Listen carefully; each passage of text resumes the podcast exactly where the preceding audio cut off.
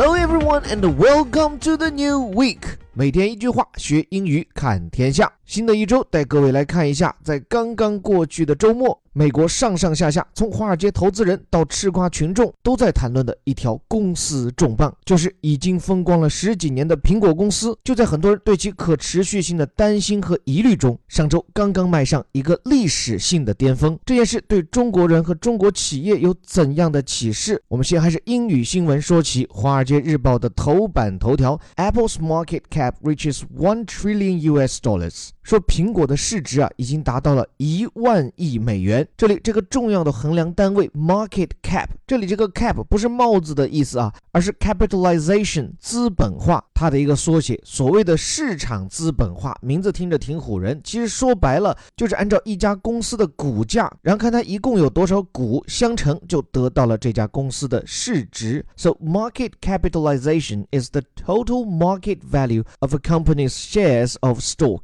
所以 market cap 和 market value 意思差不多，而且究其本质啊。所谓市值不同于一家公司啊，会计账本上算出来它的资产有多少，而是市场认为这家公司值多少钱。比如说一家公司啊，它可能什么销售、办公楼加在一起就值一个亿，但是投资人出于考虑，觉得这家公司未来能挣很多钱，于是现在就给它估值十个亿。那这十个亿就是这里所讲的一家公司的市值。那么苹果的市值达到 Rich。金额是一万亿美元，也就是将近七万亿人民币。这是个什么概念呢？最后我们会细讲，并且紧接着在下面的岛语就做了说明。The Silicon Valley giant became the first U.S. listed company to surpass one trillion U.S. dollars in stock market value。说这家硅谷巨头，这个 Silicon Valley giant 指代的就是苹果啦。而且硅谷由于是专有称谓，两个词的首字母都是大写。顺带多说一句啊，我们十一前往美国西岸的成人游学营。后台已经很多小伙伴来咨询和占位，这次我会跟各位一道，带着深度探究美国前沿科技和社会人文的态度，扎扎实实的走进美国西海岸的校园、企业、农场，其中就包括我们请到了硅谷的数家科技巨头和创业公司的精英人士，会有数场深度的走访和一对一的交流，绝对让你感受到一次兼具宽度和厚重感的美国之星。那这个广告是不是植入的有点突兀？来说回这里，说这家硅谷巨头啊，将成为美国第一家。这里这个 U.S. listed company 指的是美国上市企业，list 是列入清单嘛。或者你可以把它翻成挂牌的，说白了，但凡你在公开市场上去销售股票，也就我们所讲的上市，那都会挂牌，都会列入一个名单，所以就有了这个说法 listed。那说苹果将成为美国首家上市公司，干嘛呢？To surpass one trillion in stock market value，在股票市值上超过一万亿美元。Surpass means exceed or go beyond，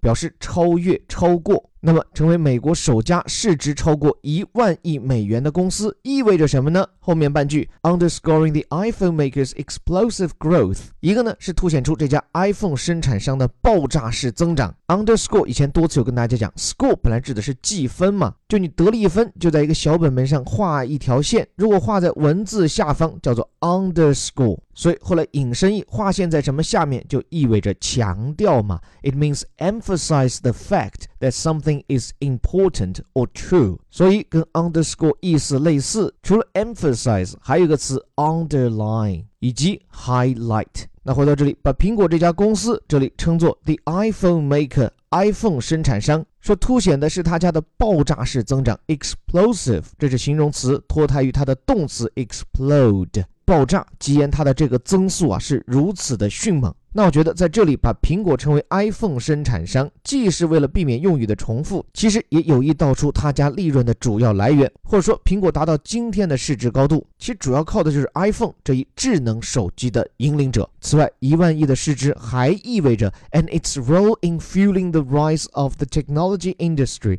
to the forefront of the global economy，就说苹果达到这一高度，可以说是给全世界的科技行业打了一剂鸡血，可以说是助力整个科。技行业成为全球经济的拉动者。这里几个说法，首先从句式上要搞清楚这个 its role 它的角色，它前面承接的谓语动词依然是那个 underscore，就意在表明苹果的十万市值有两重意义：一重凸显 iPhone 给它带来的巨大增长，二一个就是突出表现了苹果这家公司的角色或者说它的地位在哪件事情上呢？In fueling the rise of the technology industry。按字面意思，是在科技行业抬抬升中的助力作用。Fuel 指的是给燃料嘛，在这里可以把它翻译叫做推动，就是推动整个科技行业的发展。为什么说在这方面苹果的角色可以说功不可没，甚至是绝对的 C 位出场？因为他家的 iPhone 可以说是第一款真正市场化的智能手机。也由此带来了绵延十年，直到今天仍方兴未艾的全球智能手机浪潮。甚至从某种意义上讲，它催生出了整个智能手机行业。再有，就因为智能手机啊，它不简单的是一个电话，而是从工作到生活，彻底改变了人类生活。我在之前喜马拉雅的说书栏目中，专门讲过一本描述 iPhone 诞生的 One Device 的书。在里面，我有讲到智能手机啊，对我们生活方方面面的影响，包括各位正在听的我们的微头条这种随心而动的知识付费的模式，更不要说微博、微信这些东西，这些都是 iPhone 引领的智能手机给我们带来的。而且随着智能手机的普及，带来的是一系列行业的改变，也催生出了各路 APP、手游、打车软件这些新行业。所以难怪啊，你看这里讲的是助力全球科技界的发展。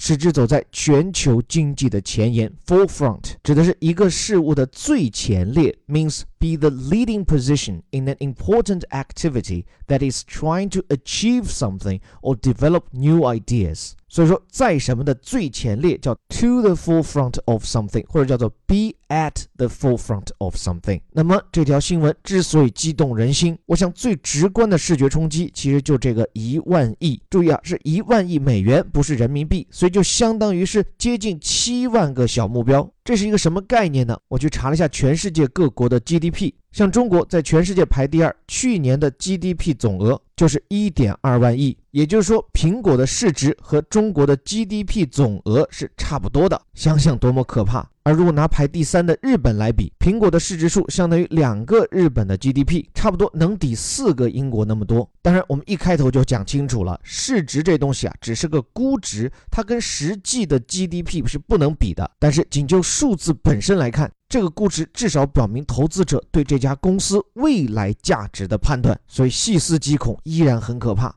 那么，仅仅一个周末的时间，苹果是如何走上人生巅峰呢？那在这篇文章里面，《华尔街日报》也给到更加详细的报道。其实，在上周的时候，苹果公布了它的三季度财报。之所以八月份就公布三季度数字，是因为苹果的财年它不是按自然年来算的。但这不重要，关键的是苹果公布的数字是要高于市场预期的。特别是他家去年推出的 iPhone 十，那部史上最贵、起步价就要九百九十九美元的小刘海手机，虽然销量不如过往的机型，但由于人家利润率高呀，再加上 iPhone 用户用在他家苹果商店上的花费也有非常强劲的增幅。所以使得苹果的收益数字啊，同比去年是净增了百分之十七，所以市场反响极好。在周四的时候，股价又上涨了百分之三，这个单日涨幅其实已经不简单哈。要考虑到苹果现在它每股价格已经高达两百美元，百分之三的涨幅，也就是将近六美元。而且从今年以来，他家的股票已经累计上涨了百分之二十三。所以就在美国时间的周四，也就是我们的周五，苹果公司站上了它的高光时刻，成为美国，我想也可能是全世界第一个市值突破一万亿美元的公司。而且苹果的这个进步速度啊，可以说不是一般的快。这家一九七六年才创立的公司，早年间虽然也还不错，但中间也历经风雨。到二零零一年，乔布斯重回苹果之时，他家的市值那会儿也就六十亿美元。各位想想看哈，从零一年底的六十亿美。元元到现在的一万亿，苹果用了十六年多的时间，市值翻了一百六十多倍。而且我觉得特别值得指出的一点，就是苹果的这个市值放大，绝大部分是在乔布斯逝世过后。因为就即便在二零一一年的十一月，那时候离乔布斯逝世也只有几个月了。当时苹果是取代埃克森美孚这家传统的美国企业，成为美国股市市值之王的时候，苹果当时的估价也就是三千四百多亿，只有今天的三分之一。所以站在今天的历史高位上，我们既要缅怀乔布斯帮主，但其实对于现任帮主 Tim Cook。确实也值得褒奖。就像这篇《华尔街日报》里写道：“当很多人都觉得乔布斯死后苹果公司会陷入衰落时，这位风格更低调的乔布斯接班人却让这家公司不仅平稳过渡，而且还发扬光大。”另外，从苹果公司这条新闻背后，特别让我觉得值得关注和感慨的有两点，或者说是两组数据。第一，虽然苹果现在市值已经突破一万亿，但它很可能不会成为美股市场上的唯一。美国的另外几大 IT 巨头跟它的市值估价也很接近，像是亚马逊，尽管在2011年的时候它的市值只有苹果的三分之一，但是截止到上周四，亚马逊的市值也已经达到了八千九百亿美元。另外，Google 的母公司 Alphabet。他家的市值现在是八千六百亿美元，微软呢是八千二百五十亿美元。说实话，离苹果的差距都不远。而且要注意到，在美国的股市上，估值最高的这几家几乎清一色都是 IT 企业。比如说，相对代表传统行业的道琼斯二十九种工业股指数，这二十九家传统巨头加在一起的市值才六万一千亿美元。也就是说，苹果一家的市值就占到了美国传统行业巨头加在一起的六分之一。另外，跟其他的垄断性行业相比，